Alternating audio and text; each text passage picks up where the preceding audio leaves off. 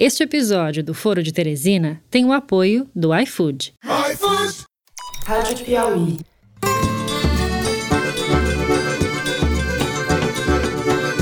Olá, sejam muito bem-vindos ao Foro de Teresina, o podcast de política da revista Piauí. A Marinha do Brasil, o Exército Brasileiro e a Força Aérea Brasileira se mantêm fiéis às suas missões constitucionais de defender a pátria e as liberdades democráticas. Eu, Fernando de Barros e Silva, como sempre em minha casa em São Paulo, tenho o prazer de conversar com os meus amigos José Roberto de Toledo, aqui pertinho, diretamente do Baixo Higienópolis. É isso, Toledo? Opa! Opa, mas deixar claro que eu moro em Santa Cecília. Santa Cecília.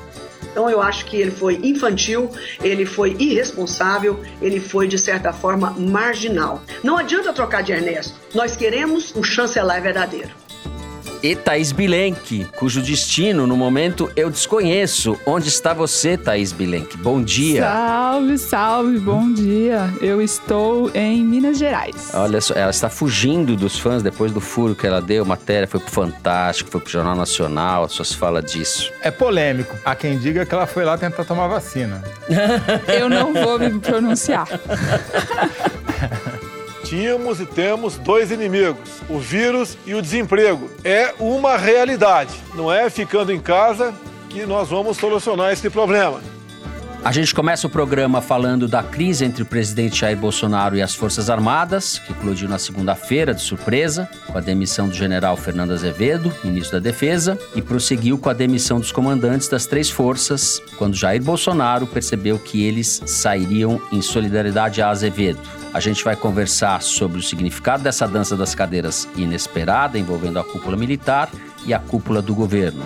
Afinal, Bolsonaro sai dessa mais fraco e os militares estão mais distantes do presidente ou não? No segundo bloco, ainda falando de mudança nas altas esferas do poder, a gente vai discutir a reforma ministerial feita por Bolsonaro, da saída que já parece longínqua do ministro das Relações Exteriores, Ernesto Araújo, aquele a quem a senadora Cátia Abreu chamou de marginal, até as concessões feitas por Bolsonaro ao Centrão. Houve, como se sabe, troca-troca na Advocacia Geral da União, na Justiça e na Secretaria de Governo. Isso tudo como se o país não estivesse atravessando o pior momento da pandemia. O terceiro bloco é justamente dedicado à tragédia em curso no Brasil. O país chegou essa semana à marca de 320 mil mortes pela Covid. Mais de 66 mil pessoas morreram no mês de março, um recorde terrível. Para que vocês tenham uma ideia, em janeiro e fevereiro, somados, já havíamos perdido 60 mil vidas. O primeiro trimestre de 2021 fez mais de 125 mil vítimas fatais no Brasil.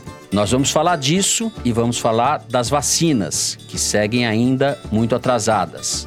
Pior do que isso, o Congresso está querendo liberar a compra privada da vacina, permitindo que aqueles que podem pagar furem a fila do Programa Nacional de Imunização. Como vocês veem, só coisas boas. Vem com a gente!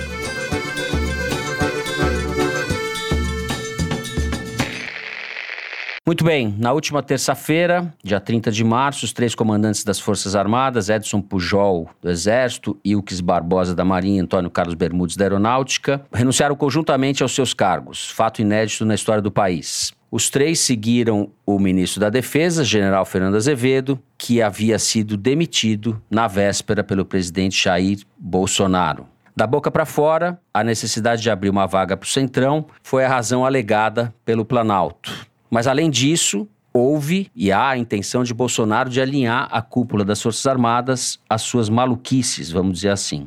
Aparentemente não deu certo. O novo general Paulo Sérgio não é aquele que Bolsonaro gostaria de colocar no cargo. Ele foi uma imposição da cúpula dos militares ao presidente. Bolsonaro se enfraqueceu nesse movimento, Thaís? Qual é a leitura? Bom, primeiro eu queria atentar para o fato de que essa questão tem duas versões, tem duas correntes. Uma delas é essa externada pelos generais da reserva, que saíram dando muita entrevista esses dias, Etchegon, Santos Cruz, Rego Barros, segundo a qual não há risco de politização das forças, de aventura de golpe, chame como quiser. Para eles, Bolsonaro tomou uma medida incomum e ousada, porém dentro da prerrogativa dele como presidente da República e a relação entre civis e militares não vai mudar. Eles apostam nessa estabilidade. Mas tem uma outra versão que é mais vertical, que tem adeptos do topo à base das forças, e nessa tem uma insatisfação grande com os governadores de estado, com o Congresso e especialmente com o Supremo, pelo que se enxerga como sendo uma invasão da competência e tentativa de tolher o poder constitucional do presidente da República. Esses militares da base ao topo das Forças Armadas, eles esperam que, de fato, a cúpula dê respostas mais claras diretas e duras para quando houver episódios em que eles consideram que os outros poderes, seja o judiciário, seja o legislativo, estejam fazendo mais do que lhes compete. Esses são os bolsonaristas que estão nas Forças Armadas de forma geral. Bom, eu apurei que a demissão do Fernando Azevedo e Silva já estava circulando essa notícia desde a semana passada no Palácio do Planalto. E, embora a primeira versão que saiu foi que a demissão dos comandantes da Marinha, do Exército e da Aeronáutica foi a pedido deles próprios no Palácio, todo mundo garante que eles foram demitidos. Na verdade, o general Pujol, que foi o pivô da crise do Bolsonaro com o general Fernando Azevedo, foi demitido e os outros dois caíram no mesmo pacote que o dele. Na segunda-feira à noite, depois do anúncio da queda do general Fernando, houve uma reunião do alto comando do Exército e ali os 17 generais quatro estrelas se reuniram com o Pujol e aí, segundo os relatos que eu colhi, a reunião foi nesse tom dos generais do deixa disso, de dizer que não vai ter ruptura, enfim. Bom, aí eu conversei com um militar muito próximo dessa cúpula do Exército e ele, enfim, tentando botar panos quentes, disse que a escolha do Braga Neto para substituir o general Fernando não se devia especificamente a um alinhamento político dele com Bolsonaro, e sim que o Braga Neto é mais hábil no diálogo com o presidente do que foi o Fernando. Ele até usou uma frase que, segundo ele, é usada muito no meio militar, para dizer que não vai ter golpe, dizendo que só deseja intervenção militar quem não conhece o peso da mochila e o recuo do fuzil. Querendo dizer que só quem não tem experiência nas Forças Armadas pode flertar com uma aventura como essa. Porém, essa tentativa de dizer que não tem risco, de que as coisas estão normais e que está tudo calmo, não resiste muito aos fatos, porque na expectativa desse grupo, nem sequer teria a ordem do dia para marcar o 31 de março, que foi quarta-feira, né, o aniversário do golpe militar e não somente veio uma ordem do dia, como veio uma ordem do dia bastante provocativa, né, dizendo que as Forças Armadas assumiram o poder para pacificar o país e garantir as liberdades democráticas. Mas na linha das ordens do dia dos anos anteriores também, não destoou muito do que os militares vêm fazendo desde que o Bolsonaro assumiu o poder, né? É, mas diante de uma expectativa de que nem houvesse ordem do dia, é uma ordem do dia que se coloca com clareza. Inclusive, para você ver como essa ordem do dia teve impacto no Palácio do Planalto, um outro assessor militar com quem eu conversei falou que ela foi maravilhosa e ele destacou um trecho em particular. Que ele fala assim, aquela parte que fala assim, abre aspas: "As forças estão seguras de que a harmonia e o equilíbrio entre os poderes preservarão a paz e a estabilidade em nosso país."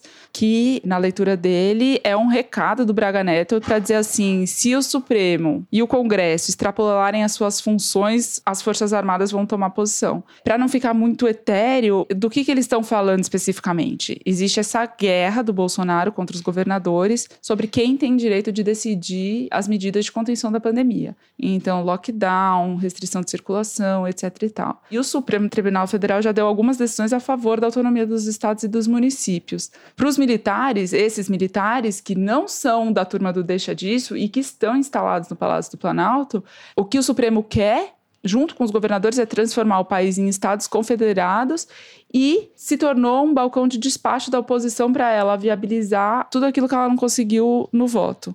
Então, para resumir, o que, que eles esperam do novo comando das Forças Armadas e do Ministério da Defesa? É que, se precisar repetir uma nova versão do tweet do Vilas Boas em 2018 contra a decisão que poderia evitar a prisão do Lula, que se faça isso, que se tome essa posição tem uma leitura um pouco diferente, porque eu acho que o Fernando Azevedo era tido ali no meio dos militares como o mais razoável deles e uma pessoa hábil no trânsito, na conversa com o judiciário, principalmente de onde ele veio. Ele foi assessor do Toffoli. Foi o Fernando Azevedo, inclusive, quem levou o recado do Toffoli para o Bolsonaro de que o Weintraub ia ser preso se não deixasse o país. Fernando Azevedo que articulou essa saída rápida. Mas é exatamente por isso, é esse diálogo que esses militares bolsonaristas não querem ter. E eu vejo os militares tentando, depois da saída do Pazuello, da maneira como se deu, o desastre da gestão dele à frente da saúde, uma preocupação imensa dos militares de não ficarem como sócios e corresponsáveis pela crise na pandemia, coisa que eu acho impossível. Zé, você acha que esse movimento fortalece o Bolsonaro junto aos militares ou pelo contrário? Eu acho a versão do Palácio Planalto ridícula, mas vamos lá. Qual versão? A versão de que ele saiu por cima. Ele saiu por baixo. Mas, como sempre, ele está tentando parecer um gato com o pelo eriçado para parecer maior do que ele de fato é, né? Então vamos lá. Primeiro, esse é um governo militar.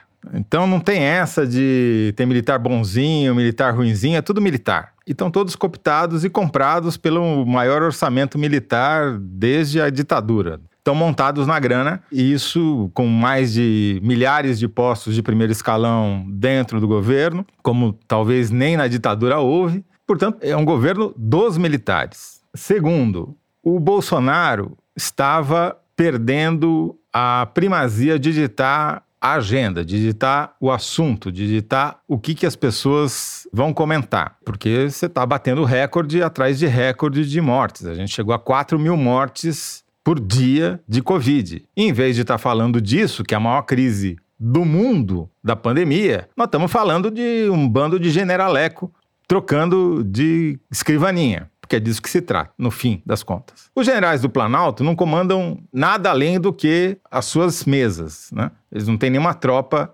atrás de si. São incapazes de sequer fazer um movimento a lá General Mourão, o primeiro Mourão que deflagrou o golpe de 64. Os generais da ativa que comandam tropas, esses caras claramente estão preocupados com duas coisas. Em continuar com o que eles conquistaram graças ao Bolsonaro, esse orçamento inchado, e em não perder ainda mais a imagem positiva que eles acham que tinham.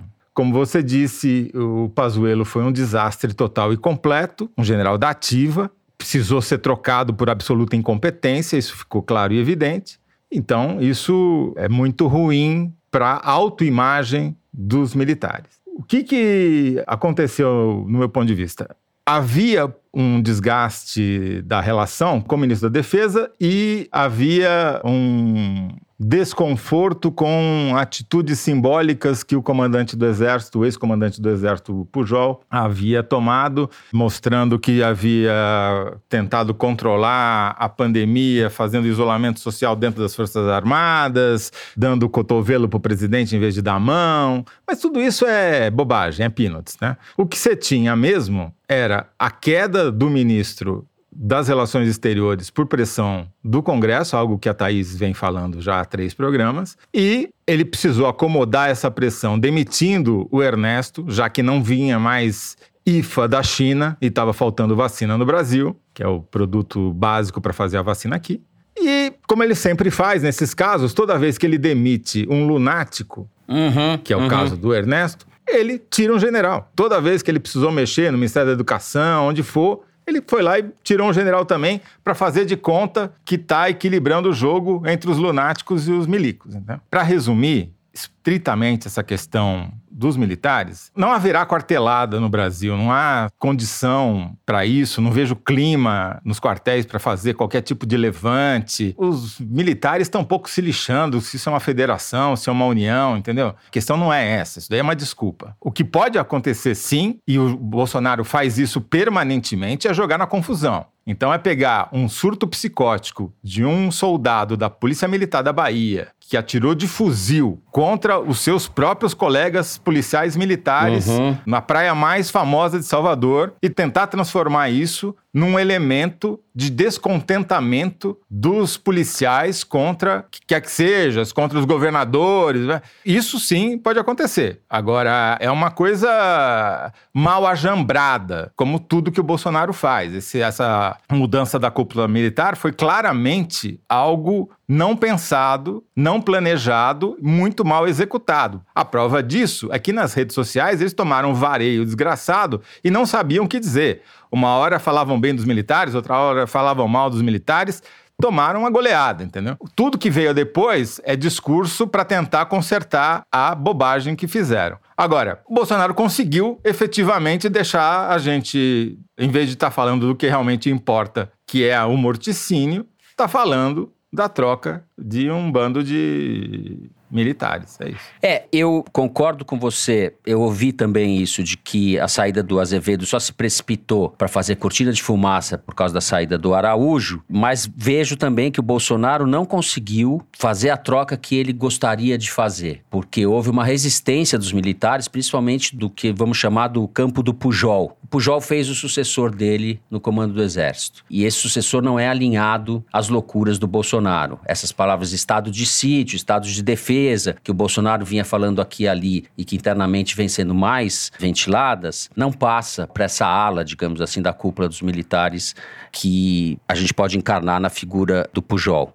Eu acho que não dá para simplificar a leitura das Forças Armadas. Não sou especialista nisso, nunca fui, não me arvoraria esse papel. Mas eu acho que não dá para simplificar e dizer que todos os militares estão com a mesma visão e se comportando e querendo as mesmas coisas e porque o orçamento do Ministério da Defesa aumentou e a reforma da previdência dos militares foi mais benéfica do que a geral. Então por isso, enfim, tá todo mundo no mesmo lado. Eu acho que não, eu acho que tem uma tensão muito grande dentro das Forças Armadas de modo geral e eu acho que o que representa a cúpula, o Pujol, o Fernando Azevedo e agora o novo comandante Paulo Sérgio, eu acho que eles não representam o corpo das Forças Armadas como um todo. E eu acho que isso não é um capítulo encerrado dessa história. Não representam o corpo no sentido. Qual sentido? É muito mais bolsonarista do que três ou quatro generais, quatro estrelas. E eu não Uhum. acho que isso é um assunto resolvido. Eu não acho que isso vai acabar por aqui. Eu acho que tem uma pressão muito grande do corpo das Forças Armadas, este bolsonarista, eu não sei dizer o tamanho, né? Tem gente que diz que é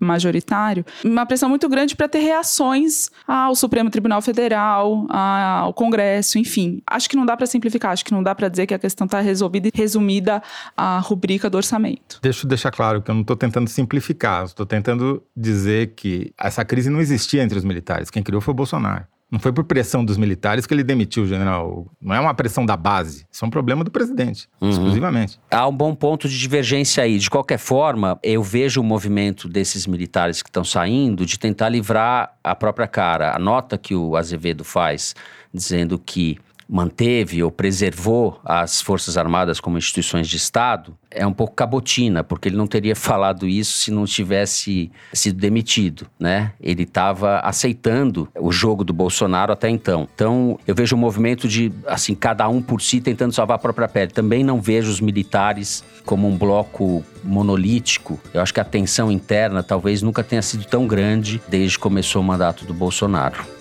Bom, com isso a gente encerra o primeiro bloco do programa. Vamos continuar falando da reforma ministerial e das suas implicações no segundo bloco. A gente já volta.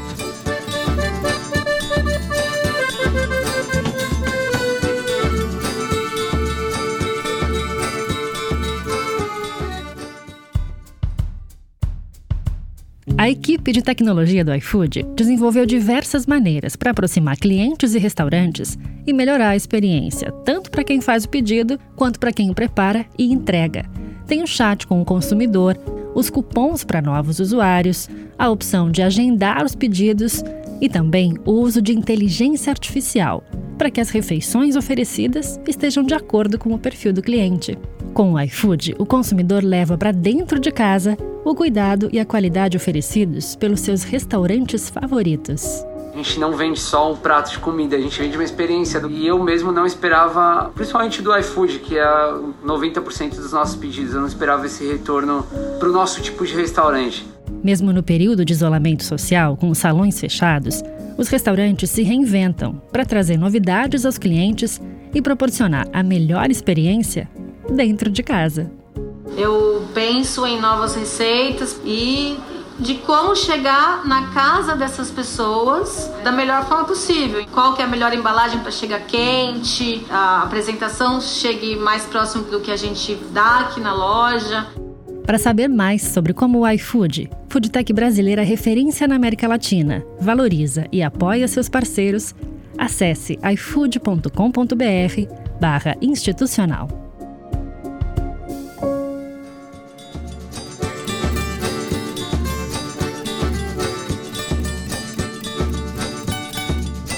Muito bem, na última segunda-feira, com a demissão do ministro das Relações Ernesto Araújo, houve a precipitação de uma reforma ministerial, além da mudança na defesa e da crise com os militares. Bolsonaro fez uma série de outras mexidas no governo. Para o lugar do Ernesto Araújo entrou Carlos Alberto Franco, França, com esse nome mesmo, é uma figura desconhecida que nunca havia ocupado cargos de grande importância. A nomeação dele acabou sendo ofuscada pelas outras mudanças. Só para recapitular, ministro da Justiça André Mendonça foi para a Advocacia Geral da União, que eu vou quase rebatizar de Advocacia Geral dos Bolsonaro, AGB, né, da família Bolsonaro. O Mendonça assumiu o lugar do José Levi que saiu do governo, que vinha exercendo a função. No Ministério da Justiça, no lugar do Mendonça, justamente, entrou o delegado da Polícia Federal, Anderson Torres, que é ligado à família Bolsonaro. E a mexida, digamos assim, que mais atendia aos apelos, os apetites do Centrão, foi a nomeação da deputada federal Flávia Arruda, do PL do Distrito Federal, à Secretaria de Governo, no lugar do general Ramos, que foi para a Casa Civil. Flávia Arruda, que é deputada em primeiro mandato, mulher do ex-governador do Distrito Federal, José Roberto Arruda, com uma longa ficha corrida, não é isso, Toledo? Você quer começar a comentar essa dança das cadeiras por onde? Vamos começar pelo que as pessoas menos falaram, porque é o que menos interessa ao Palácio do Planalto falar. Tem lá agora a mulher do José Roberto Arruda, que vem a ser um condenado pela justiça por corrupção. Uhum. Né? O ex-governador do Distrito Federal é um notório corrupto. E está lá a mulher dele, que não tem, nunca teve expressão política, salvo o fato de ser mulher do José Roberto Arruda, fazendo o que no Palácio do Planalto? Isso as pessoas não falaram porque tinha essa nuvem sobre uma crise militar artificial criada pelo presidente da República. No mesma semana que ele colocou a Flávia Arruda dentro do palácio, ali a poucos metros do seu gabinete, o presidente da República, Jair Bolsonaro, recebeu no Palácio do Alvorada o boy, o Valdemar Costa Neto, que é o dono do PL, que também é um outro condenado e já tinha o apoio de um terceiro condenado, que é o Roberto Jefferson. Então, o apoio político mais próximo do bolsonarismo é um trio de condenados. É isso que ele está se limitando. Ele estava desgastado entre os militares, tanto que teve que demitir os caras que não davam mais a mão para ele, só davam cotovelada. Estava desgastado entre os policiais, que estavam descontentes com a reforma administrativa, com a proibição de promoção e aumento salarial. Aí ele botou um policial, um delegado no Ministério da Justiça para tentar acomodar. Não é fácil, porque as forças policiais são muito fragmentadas e tem muita rivalidade entre si. E a única coisa que une policiais militares, civis, peritos, etc., que são todos contra o delegado, a figura do delegado, porque o delegado é, pela Constituição, a única autoridade policial, o único que é capaz de presidir um inquérito e, por conta disso, coronéis, majores, sargentos, capitães, escrivães, peritos, todos eles se unem contra os delegados. Então, colocar um delegado no Ministério da Justiça, por mais próximo que seja à família Bolsonaro, ao Flávio Bolsonaro, não garante unidade de apoio dentre as forças policiais. E, mais importante de tudo, a pressão do Arenão é imensa e só cresceu o Arthur Lira começou a fazer intermediação direta com a Faria Lima, passando por cima do Paulo Guedes, como, aliás, o antecessor dele no cargo, Rodrigo Maia, já fazia ou tentava fazer. O governo tinha a ilusão de que com Arthur Lira na presidência ele ia passar a sua agenda no Congresso. Não, o Arenão está passando a própria agenda do Arenão no Congresso e não a agenda do governo. O melhor exemplo disso foi a aprovação de um orçamento geral da União completamente estourado que o Paulo Guedes falou para o presidente que, se ele sancionar do jeito que está, ele vai ser empichado, porque da lei de responsabilidade fiscal. Ele vai ser enquadrado por pedalar, ou muito pior do que a Dilma fez. Então, já tem um boato no mercado de que o Paulo Guedes está ameaçando se demitir, se o orçamento for sancionado do jeito que está. E quem fez esse orçamento foi o Arenão. Então, o Arenão está pressionando no orçamento, colocou uma suma representante dentro do Palácio do Planalto para fazer negociações, digamos assim, forçou a demissão do Ernesto Araújo. Se isso não é um presidente enfraquecido, eu não sei mais o que é um presidente enfraquecido, né? Aí o Bolsonaro reagiu, tentando fazer de conta que era poderoso e criou uma crise militar artificial, do nada, do zero, né? O que eu concluo de tudo isso é que ele está cada vez mais fraco, cada vez mais acuado. Se você pegar as pesquisas de popularidade que saíram semana passada e essa, está confirmando que está em queda.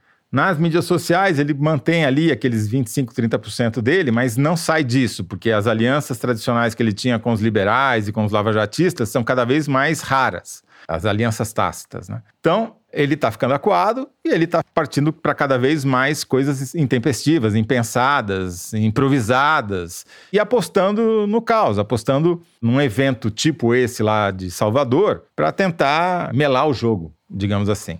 Mas isso é fruto não do fortalecimento, mas é o fruto do enfraquecimento do Bolsonaro. Thaís, o Centrão ou o Arenão, como diz o Toledo, está com apetite mais satisfeito agora com essas mudanças? O Arthur Lira ficou feliz? Claro, né? Porque agora ele tá dos dois lados do balcão. Ele tá do lado de quem uhum. pede e do lado de uhum. quem dá. Não tem como não se satisfazer, embora o apetite seja inesgotável, né? Não vai se encerrar por aqui. Eu concordo com o Toledo, o governo tá bem mais fraco depois dessa reforma ministerial, mas ao mesmo tempo ganha sobrevida e vai ganhando conforme vai entregando seus anéis. O impeachment continua longe, vai continuar enquanto ele entregar, como fizeram todos os governos passados também. Ele vai entregando em troca do apoio e vai se enfraquecendo ao mesmo tempo. Duas dessas mudanças atingem o Supremo Tribunal Federal também, que é uma relação tensa e que se deteriora depois dessa reforma ministerial, que é a saída do Fernando Azevedo, como você já mencionou, era assessor do Toffoli, tinha uma ponte entre o Supremo e o Executivo, e o José Levi da AGU, que também fazia timidamente, mas fazia alguma interlocução com os ministros como Gilmar Mendes no Palácio do Planalto e também põe o Bolsonaro um pouco mais isolado e um pouco mais aquado em relação ao Supremo, onde ele tem bastante interesse em jogo. Queria falar do Ernesto Araújo rapidamente. Inicialmente pode se interpretar a queda dele como a queda do bolsonarismo radical, ideológico, porque, enfim, não tem mais representantes no primeiro escalão. Isso só poderia ser verdade se não fosse a permanência do Felipe Martins, porque mesmo tendo feito um gesto supremacista ao vivo numa audiência no Senado, não aconteceu nada com ele. Ele é forte e ele tem as costas protegidas pelo Eduardo Bolsonaro. Inclusive, são os dois que, na verdade, formulam a política externa do Brasil. Ernesto Araújo era apenas um instrumento deles. E nada mais simbólico do que ele cair e ser colocado num escaninho da burocracia do Itamaraty. Nem sequer, assim, não conseguiu um cargo, nem um nome bonito para responder. O novo chanceler, o Carlos França, falou no início, é uma figura desconhecida, enfim, não tinha nenhuma proeminência. O que ele tinha mesmo era bom trânsito com Bolsonaro por estar lá no cerimonial da presidência todo dia e se deram uhum. bem. Ele não era a primeira opção do Bolsonaro, tinham vários nomes na frente, dois deles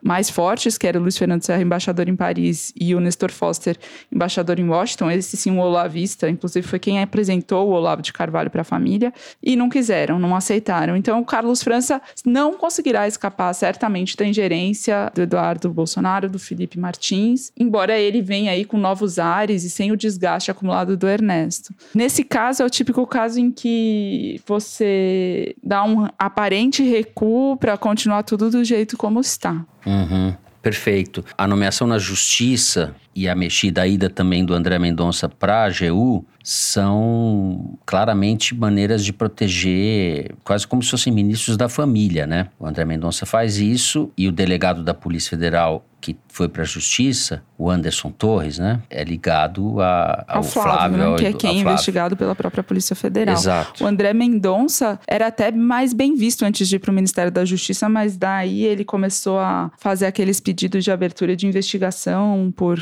casos como o Pequi ruído, né? se desgastou na opinião pública e também no Supremo Tribunal Federal. Então, eles voltar para a AGU também é outro ponto de atrito com o Supremo. Está restando ao Bolsonaro fazer a política miliciana típica, que é a política da ameaça e coação, né? Ele está tentando ameaçar e coagir os governadores, criando um inimigo fantasma, que estão tentando tirar os poderes dele. É o que diz a Constituição, não tem dúvida quanto uhum, a isso. As ações uhum. que ele propôs no Supremo eram absolutamente ridículas e sabia, ele sabia a priori que não iam passar. Tanto que o AGU, o Zé Levi, nem quis assinar, de tão ridícula que era a ação.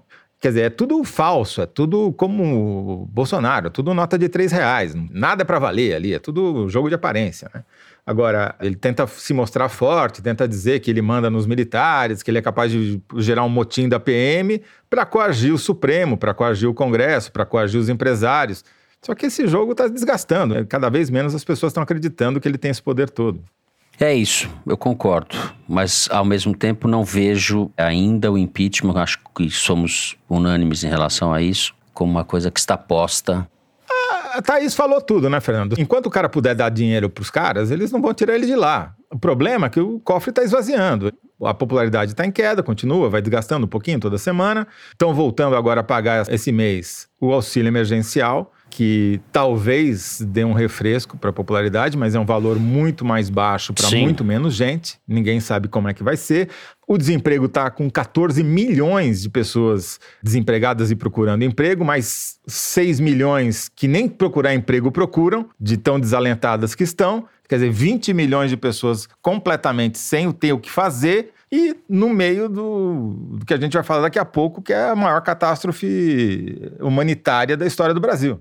Aliás, foi bem lembrado essa questão do auxílio emergencial, porque é um exemplo do despreparo do governo em relação à questão, porque parou de pagar o auxílio emergencial em dezembro, as pessoas estão há três meses sem receber nada, e agora voltam a receber um valor muito menor, como você disse. Tem uma descontinuidade, não tem coerência, não tem calibragem, não tem planejamento, não tem pensamento de longo prazo, é tudo vai aos solavancos. Não tem cadastro, vão dar o dinheiro para quem já recebe Bolsa Família, porque não sabe para quem dá o dinheiro, quer dizer, é uma zona, né? Aliás, se o Paulo Guedes sair, talvez até melhore. Bom, a gente encerra assim o segundo bloco do programa. E com isso chega a hora do número da semana. A Mari Faria, nossa diretora, vai ler um número que é tirado da seção Igualdades, publicada toda semana no site da Piauí. Diga lá, Mari. Fernando, o número é 5,2 bi. Esse valor, 5,2 bilhões de reais, foi dinheiro empregado na guerra contra as drogas nos estados do Rio e de São Paulo no ano de 2017. Com esse montante, os estados do Rio e São Paulo poderiam comprar 108 milhões de doses da vacina contra a Covid-19, o suficiente para imunizar 85% das populações dos dois estados. Muito diferente do que está acontecendo agora. Mas aí alguém pode argumentar que em 2017 não havia hipótese de que a gente estivesse encarando uma pandemia. Então eu refaço a comparação. 5,2 bilhões de reais poderiam financiar a educação de 75 mil estudantes universitários por um ano na UERJ, Universidade do Estado do Rio, e na USP, Universidade de São Paulo. Essas comparações, como as que eu fiz aqui, sobre o peso orçamentário da execução da lei de drogas nos cofres públicos dos estados brasileiros faz parte de uma iniciativa do Centro de Estudos de Segurança e Cidadania da Universidade Cândido Mendes. Faz parte de um projeto cuja primeira etapa está sendo lançada agora e se chama Drogas: Quanto Custa Proibir. Faz parte do Igualdades dessa semana, que é assinado pela Ellen Guimarães, e pela Renata Buono.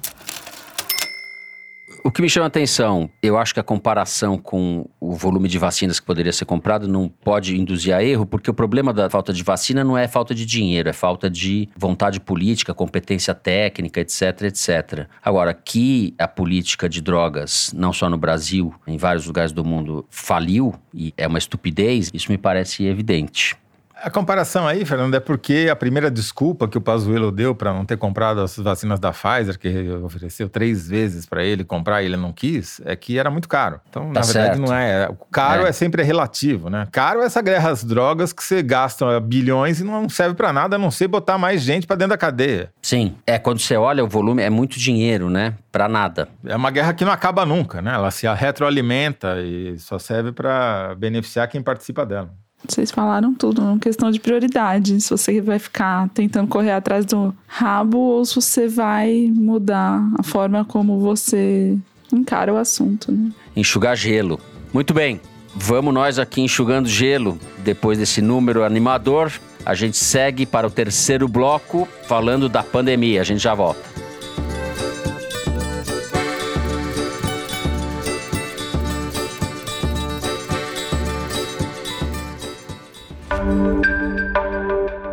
Você já conhece o DW Brasil Notícias? Todos os dias, a Deutsche Welle publica dois boletins com os principais acontecimentos do Brasil e do mundo. O conteúdo é preparado por jornalistas brasileiros e fica disponível em todas as plataformas de podcasts. Busque DW Brasil Notícias no seu tocador de podcasts e assine. É informação de qualidade, produzida por uma das mais prestigiadas empresas de comunicação da Europa, especialmente para o público brasileiro.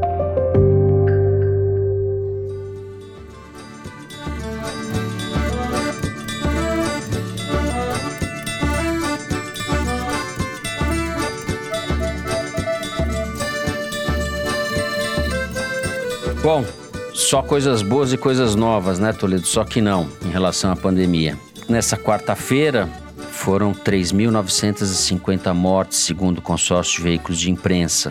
A gente está chegando, rondando as 4 mil mortes por dia, escalando de maneira absurda, nos consolidando como epicentro da pandemia no mundo. Então eu acho que a gente deve começar, antes de falar das vacinas e de falar desse projeto encampado pelo Arthur Lira e endossado pelo Rodrigo Pacheco, presidente do Senado, facultar as empresas privadas a compra de vacina, atropelando o SUS e oficializando fura-fila com dinheiro público, antes da gente falar disso, eu acho que a questão das mortes, mesmo para gente que está lidando com absurdos mês a mês, dia a dia, semana a semana, é chocante, né?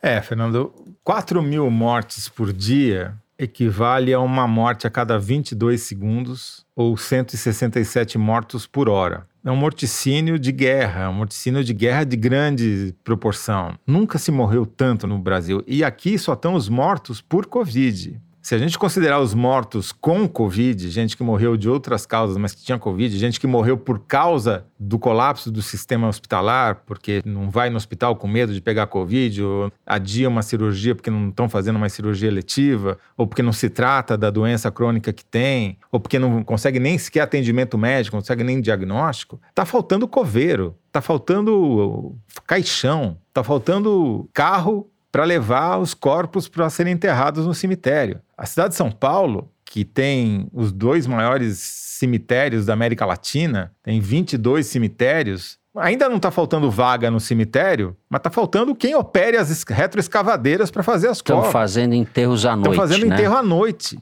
Quer dizer, se tem gente insensível o suficiente para colocar em dúvida essas mortes, essas pessoas deviam estar tá presas, né? Pela desumanidade de falar isso a tragédia das 4 mil mortes diárias não para aqui. Esse é o grande problema. É o que projeta para frente. Semana passada eu indiquei um site que faz uma ótima cobertura da vacinação e hoje eu quero indicar o GeoCovid do Map Biomas, que faz talvez o melhor acompanhamento dos casos e mortes e faz as melhores projeções sobre o que pode acontecer no futuro, nos próximos dois meses no Brasil, tanto na escalada dos casos quanto na escalada das mortes, na necessidade de vagas em UTI, etc. É uma iniciativa de cinco universidades baianas, coordenadas pela Universidade Estadual de Feira de Santana, e estão abrigadas nessa rede que é o MAP Biomas. Que, que dizem essas projeções? Se tudo continuar como está, hoje vamos lembrar, a gente está no meio de um feriado antecipado, com medidas de restrição de circulação, várias cidades impedindo o comércio de abrir, enfim. Mesmo nessas circunstâncias, a projeção daqui a dois meses, em fim de maio, o Brasil vai estar batendo em 472 mil mortos por Covid-19. Isso é continuar como está. Agora, se fizer o que o Bolsonaro quer que faça, que é liberou geral, todo mundo volta a circular, aí nós vamos para 650 mil mortes daqui a dois meses. Essa é a diferença entre o que prega o Bolsonaro e as políticas que os governadores conseguiram implementar com muitas diferenças entre si. Né? É uma diferença de 180 mil cadáveres se você pegar a guerra da Síria, que é o conflito mais sangrento da última década no mundo, são em torno de 400 mil mortes. Enfim, tem milhões de refugiados, as pessoas que não morreram, mas estão com a vida destroçada. É, é uma guerra, sob todos os aspectos, tremenda, né? Mas são 400 mil mortes em 10 anos. É o que a gente vai chegar logo, logo, pelo jeito. Sim, se nada mudar e não há indicação disso, porque veja bem, né, em Santa Catarina, estou até esperando a matéria da Thaís sobre esse assunto. Eles conseguiram derrubar o governador, né, que sofreu o segundo impeachment e foi afastado, porque o cara tentou fazer alguma coisinha foi tratado como um traidor da causa, né? Não é que o cara seja um exemplo, né? Não é, Thaís? Não é isso? O cara tá longe de ser um exemplo. Não, tá longe de ser exemplo, mas vestiu a camisa do negacionismo assim que viu que é isso, ele pôs a sobrevivência dele antes da sobrevivência dos catarinenses, né? Foi tardio, né? Porque não deu tempo. Não sobreviveu nem ele, nem a população. É. Thaís, é. antes de passar para você, eu vou lembrar do nosso governador em exercício no Rio de Janeiro, Cláudio Castro, essa figura célebre que anunciou as medidas de isolamento e tal, e foi para a região serrana comemorar o aniversário, levou funcionários do governo do estado em vans do governo e fez uma festa sábado e domingo. Depois pediu desculpa acabrunhado na segunda ou terça-feira. do vírus. Que vergonha. Governador do Rio de Janeiro. Então, é uma vitória escancarada do bolsonarismo, é uma coisa, um comportamento. Esse sujeito tinha que ser preso fazendo isso. E é uma agressão às pessoas, né? Fazer uma coisa dessa, eu, Sim. eu acho isso inaceitável. É pior que decretar o lockdown e ir pra Miami, né? Cara, merda milanesa, merda milanesa. Thaís, vamos falar do caso de Minas Gerais, que você. Um furo de reportagem que você deu na semana passada, que teve ampla repercussão, que está tendo ainda desdobramentos. Eu queria que você recapitulasse ele e, em seguida, falasse dos projetos que está em curso aí no Congresso para aprovar a vacinação privada, que tem a ver, aliás, com a sua reportagem. Bom, semana passada a gente contou que alguns empresários, cerca de 50 empresários e familiares deles, tinham tomado vacina escondida em Minas Gerais, em Belo Horizonte, na garagem de uma empresa de viação. O Clésio Andrade tinha confirmado tudo em on, enfim, falou publicamente que tomou Clésio a vacina. Andrade. Ex-senador e ex-presidente da Confederação Nacional do Transporte E ex-vice-governador do Aécio Neves. né? e ex-vice-governador do Aécio Neves, correto, bem lembrado. A Polícia Federal e o Ministério Público abriram investigações para apurar esse caso. De uma semana para cá, o que aconteceu é que tem uma falsa enfermeira presa, porque ela nem enfermeira é, na verdade ela é uma cuidadora de idosos. O filho dela, que está envolvido no esquema, certamente vai ser indiciado, mas ainda não o foi. E os empresários todos estão aparecendo como vítimas desta suposta fraude. A linha que a Polícia Federal está seguindo é de que não havia vacina, que era um soro fisiológico que a suposta enfermeira aplicou nesses empresários e é, que eles são vítimas desta fraude dela e, portanto, saem do mesmo jeito que entraram, com a diferença que eles vão ter que voltar para a fila do SUS e tomar vacina de verdade, se não se mandarem de jatinho para Miami antes, obviamente. Agora, Thaís, deixa eu te fazer uma pergunta. Se por acaso a polícia conseguisse, tivesse interesse em provar que de fato eles tomaram alguma vacina, e portanto essa vacina seria fruto de furto ou descaminho, né? Ela teria sido importada ilegalmente,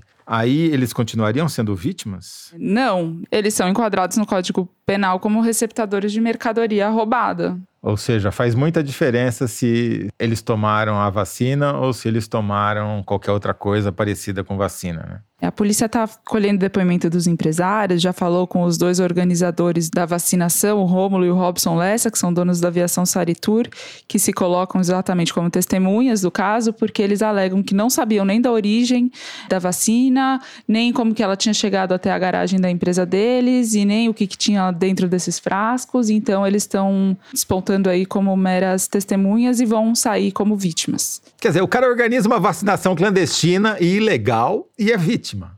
A gente falou que essa vacinação escondida era um retrato do Brasil na semana passada. O desfecho até aqui, né? O desenrolar do caso até aqui é mais ainda o retrato do Brasil. No meio desse escândalo, dessa coisa do vacina pouca, meu braço primeiro, vou passar por cima da lei, vou levar vantagem. Tem gente precisando muito mais e o cara vai lá, jovem, rico, saudável e passa na frente de todo mundo. No meio disso tudo, o Congresso Nacional está aprovando, querendo aprovar um projeto de lei com patrocínio do presidente da Câmara, Arthur Lira, que é oficialização dessa bandalheira, é isso? Assim que teve esse caso, o Paulo Guedes falou: não, eu acho que tem que liberar mesmo, inclusive tem que deixar eles comprarem a vacina sem pagar imposto, porque eles estão ajudando o governo a vacinar a população. Era exatamente o que o projeto do Hildo Rocha, que já tinha sido apresentado, o deputado do MDB da Bahia, previa. Previa que a iniciativa pudesse comprar a vacina no exterior e não precisasse, não apenas não precisassem doar nada ao SUS, como também não precisassem gastar nada porque o dinheiro seria abatido do imposto de renda. Isso aconteceu nem um mês depois de o próprio Congresso ter aprovado uma lei que determinava que a iniciativa privada só poderia comprar vacina desde que ela doasse tudo para o SUS até que a população de risco fosse vacinada e depois disso que metade das doses compradas fossem doadas ao SUS, a outra metade usadas pela pelas próprias empresas. Não passou um mês, eles apresentaram esse outro projeto, Arthur Lira endossou, e aí, como pegou, obviamente, muito mal, é muito polêmico, é muito complicado, agora tem um substitutivo que tira essa possibilidade do abate do imposto e aí dá às empresas a opção de escolher entre doar metade para o SUS ou imunizar seus empregados e também os familiares e ampliar o leque de pessoas que vão ser beneficiadas pela compra. Ainda não está definido qual é a versão final que vai correr. Fato é que com Arthur Lira por trás, a coisa promete andar mais rápido. Isso acontece no momento em que finalmente a vacinação pública pelo SUS no Brasil acelerou. A média, segundo aqui o nosso vacinômetro Covid-19, que eu falei a semana passada, a média nesta quarta-feira, média móvel dos últimos sete dias, foi de 719 mil doses aplicadas entre primeira e segunda dose. Nós estamos chegando perto do um milhão de doses que o Brasil já tinha conseguido aplicar durante as vacinações contra a gripe. Ou seja, quando a coisa começa a melhorar, que o sistema público começa a engrenar, aparece esses engraçadinhos querendo furar a fila, porque é isso que eles estão querendo. Eles não estão querendo vacinar você, eles estão querendo vacinar eles legalmente, sem ter que enfrentar o um inquérito da Polícia Federal, como estão tendo que enfrentar por causa da Thaís. Aliás, se não fosse a matéria da Thaís, não tinha inquérito. O inquérito começou depois da matéria da Thaís e terminou antes da apuração da Thaís. Ou seja, realmente a investigação policial no Brasil é um caso pior do que o Pazuello no Ministério da Saúde. E me chama a atenção em relação a esse projeto que é escandaloso, a atitude do ministro da Saúde, que mostra como ele tende a ser um personagem figurativo. Ele disse o seguinte: pessoalmente, eu entendo que o Sistema Único de Saúde deve ser o condutor da política de vacinação, mas em respeito ao Congresso e ao Palácio do Planalto, temos que acolher a possibilidade de iniciativa privada trazer vacinas. Ou seja, ele discorda sem discordar. Ele parece o, o José Dias, o mordomo do Bentinho, do Dom Casmurro, que discorda sem discordar discordar. É uma coisa absurda. E como eu até escrevi esses dias, o Brasil está fazendo tudo errado, né? Dissemina o vírus, atrasa a compra de vacina, induz o sistema de saúde ao colapso e depois privatiza a vacinação para furar a fila para os ricos se vacinarem primeiro. Realmente, é melhor fechar o país. O Brasil, né, já foi motivo de reportagem como anti-exemplo mundial no New York Times, na The Economist e agora até nas revistas científicas, Nature, Science, modelo para não fazer, né? Como fazer o pior lugar do mundo é o Brasil. Bom, a gente encerra assim o terceiro bloco do programa e vamos para aquele momento em que vocês ouvintes riem da gente, o Kinder Ovo. Toledo tá arrasando. Precisa ser até a CPI, não, a Thaís precisa investigar. Nada. As pessoas só, só falam que a gente é um fiasco, que a gente não sabe nada, só ficam tirando sarro da gente. Eu acho que tinha que acabar com essa sessão, na verdade. Vou investigar, mas vou, vou te incluir nessa investigação, porque você, não sei não, Fernando. Eu não acerto você... nada, tô há pois décadas é, depois do supla. você tem um papelzinho, talvez você esteja comprado não. ali também, no esquema, entendeu? Aparecendo como vítima. Vamos lá.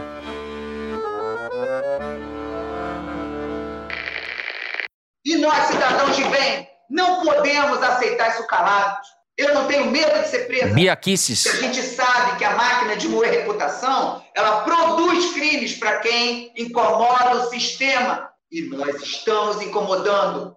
Todos nós que falamos, que gritamos, que estamos nos sentindo aviltados de estarmos presos dentro de casa porque não podemos trabalhar, não podemos sustentar nossa família, não podemos ver nossos pais, nossos avós, que estamos com raiva, querendo reação do nosso presidente. É a filha do Roberto Jefferson? É isso que ele precisa ouvir de nós. Acertei. Reação.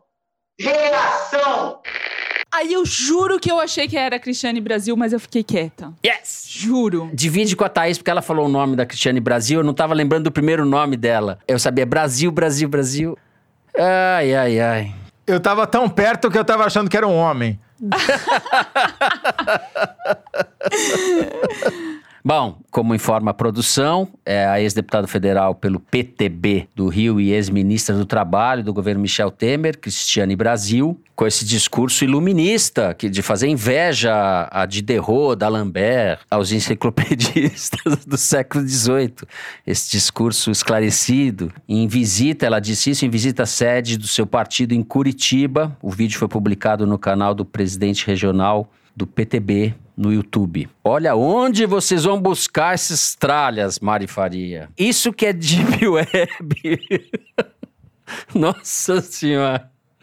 Muito bem, vamos então ao Correio Elegante, o momento de vocês, ouvintes. Eu começo aqui lendo a cartinha da Lana Barbosa, que diz o seguinte: eu, meu marido Alan Pedro e nossa cachorrinha Foca vivemos em Lisboa desde outubro de 2019, um pouco antes da pandemia chegar à Europa com toda a força. Desde o primeiro período de confinamento, ouvimos o foro todo sábado de manhã durante a limpeza da casa. E acreditem que é bastante útil. A raiva que sentimos deste governo, afundando e atrasando nosso amado Brasil, nos ajuda a esfregar com mais força o blindex, que fica brilhante como um cristal. Muito obrigado pelo trabalho que vocês fazem. Peço para mandarem um grande e caloroso beijo para nossa família e amigos no Brasil. Então, Alana Barbosa, mandamos aqui um beijo para vocês aí em Portugal e para seus amigos aqui no Brasil. Um beijo. Beijo, beijo. Olha, eu recebi aqui uma mensagem da Iana Martins Franco. Ela disse o seguinte: Fernando, ensaiei mandar um recadinho para vocês do foro várias vezes. Espero que essa semana vocês possam ler. Meu nome é Iana, sou piauiense de Teresina, mas moro no Rio desde 2011, quando fui para UFRJ realizar meu sonho de ser astrônoma. Lembro que passava na frente da banquinha de jornal no Centro de Tecnologia da UFRJ, via exemplares da revista Piauí e ficava animadíssima, porque uma revista do meu estado tinha notoriedade nacional. Quando soube do foro de Teresina, então, explodi de alegria. Depois que eu descobri que não era bem assim. Hahaha. Aprendi a ouvir o foro com o meu roomie, beijo Douglas, e agradeço o excelente trabalho de vocês que têm embalado meus almoços de sexta com muita informação e tristeza. Termino dizendo que, um, estamos com saudades do querido Bernardo e do incrível A Terra é Redonda. Dois, que o Fernando e Toledo estão convidadíssimos a conhecer o Piauí no pós-pandemia. Pode vir novamente, Thaís, ela disse. E três, Thaís, minha torcida é para você no Kinder Ovo. Abraços. Eu vou aceitar esse convite, hein? Não, eu tô Acabando dentro a pandemia, também. Acho que. É, é uma. É uma Acho bem justo. A gente Acho tem uma a gente- Acho que obrigação. ele tem uma obrigação de moral. fazer uma live do Piauí, desde o Piauí. Sim. Obrigação. Tem que dar um jeito de ir pra lá, os três, e gravar de lá. Eu proponho até que a gente faça uma caravana holiday e, e vá itinerante fazendo foros de Teresina lá. É melhor. Bom, eu preciso mandar um beijo para minha amiga Maíra, que é, por acaso, prima da Clara Rellstab, que está hoje coordenando os trabalhos técnicos pela Novelo. Beijo, Maíra. Tenho duas mensagens para ler muito bacanas. A primeira foi mandada pela Caru e ela escreveu assim: Queridos amigos do Foro, vocês têm sido de grande acolhida nesse período de pandemia, o ano que nunca acabou. Meu marido Raul, assinante da revista desde os primórdios, foi um dos primeiros brasileiros a sofrer as nefastas consequências da Covid. Foi internado no hospital no dia 21 de março de 2020 e voltou para casa depois de três semanas, sendo 11 dias de intubação e uma lenta recuperação até vencer a doença. Fiz um textinho para ele para comemorar essa data. O textinho é bacana. Eu leio a Folha, ele o Estadão. Ele vibra com os russos, eu me fortaleço em Machado. Ele silencia, eu esbravejo. Ele é alegria, eu desassossego. A gente se esbarra no corredor, na vida, no olhar, nos filhos e volta a se encontrar no foro. Só para nos lembrar do porquê a gente se esbarrou em primeiro lugar. Foro, muito obrigada. Bom, muito obrigado você, Caru. Muito bacana a sua mensagem e que o nosso leitor Raul esteja plenamente recuperado. O segundo recado, eu até achei isso daqui na semana passada no Twitter e pedi para a Mari colocar, porque é uma homenagem a Thaís. É o seguinte. Veio pelo Twitter de um twitteiro que se identifica como Silvícola Distraído. Adorei esse nome. Ele diz assim: Sagaz o bilencaço da Piauí nos empresários fura-fila. Se já sabíamos de muita merda milanesa e de coisas novas que não são boas, o jeito é continuar bilencando este governo caquético. Bilencaço neles. É isso aí, não tenho nada mais a dizer. Pô, bilencaço é o máximo, fala a verdade. Pô, muito. Eu, eu, tenho um recadinho agora, gente, que é da própria Mari. Depois do susto de testar positivo para Covid, a mãe dela vai ser liberada hoje, sexta, para sair dos 14 dias de isolamento. Ela ainda está se recuperando, mas a Mari pediu para dizer que tá com muita saudade e que assim que a dona Rossane for vacinada, elas vão conseguir se ver. Dona Rossane, enquanto isso, tem que continuar usando máscara e se cuidando, mas viva você, que bom. Boas notícias. Parabéns, dona Rossane. Você não sabe o tamanho da junta médica que a gente fez aqui para dar Parabéns, um beijo. Parabéns. Um beijo, que coisa boa. É bom quando a gente consegue dar boas notícias, né? É isso, né? Eu queria mandar um beijo e um abraço pro meu amigo Tiago Amparo, que é professor da GV, ouvinte assíduo do programa, sempre comenta comigo, e colunista da Folha também. Beijo, Tiago. E com isso a gente encerra o programa de hoje. O Foro de Teresina é uma produção da Rádio Novelo para a revista Piauí, com a coordenação geral da Paula Scarpim. A direção é da Mari Faria, a produção do Marcos Amoroso. O apoio de produção é da Clara Reustab, a edição é da Evelyn Argenta e do Tiago Picado. A finalização e a mixagem são do João Jabassi, que também é o intérprete da nossa melodia tema, composta por Vânia Salles e Beto Boreno. A Mari Faria edita os vídeos do Foro Privilegiado, o teaser do Foro que a gente publica nas redes da Piauí. A nossa coordenação digital é feita pela Kelly Moraes e pela Juliana Jäger. A checagem do programa é da Marcela Ramos. O Foro de Teresina foi gravado nas nossas casas com o apoio do Gustavo Zisman. Eu me despeço então dos meus amigos, José Roberto de Toledo. Tchau, Toledo. Tchau, Fernando. Bilencaço neles. Bilencaço neles.